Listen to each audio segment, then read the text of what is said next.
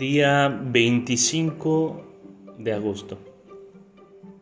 Miércoles de la semana 21 del tiempo ordinario.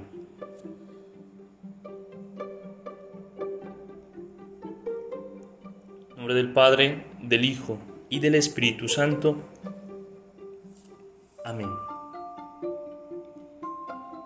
Ven Espíritu Santo. Quisiera deslumbrarme con tu amor y tu belleza y dejarte entrar. Pero tú quisiste que yo te descubriera lentamente para no invadir mi vida sin mi permiso. Quisiera abrirte mi interior para vivir tu amistad.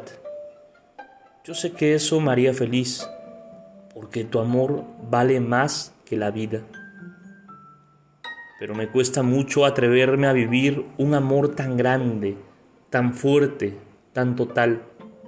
No me atrevo.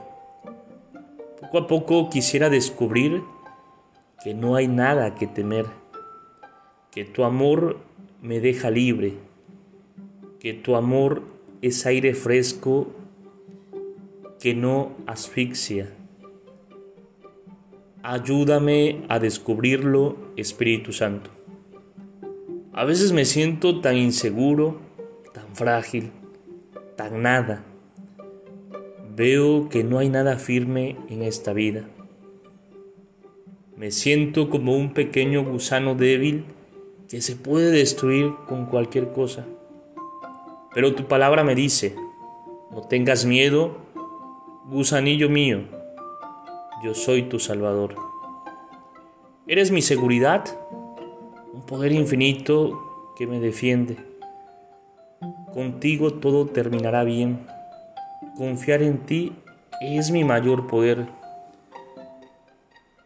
Fuerza mía, para ti cantaré, porque Dios es mi protección, el Dios de mi amor. Ven Espíritu Santo. Amén. Gloria al Padre, gloria al Hijo y gloria al Espíritu Santo, como era en el principio, ahora y siempre, por los siglos de los siglos. Amén. Espíritu Santo, fuente de luz, ilumínanos. Espíritu Santo, fuente de luz, ilumínanos.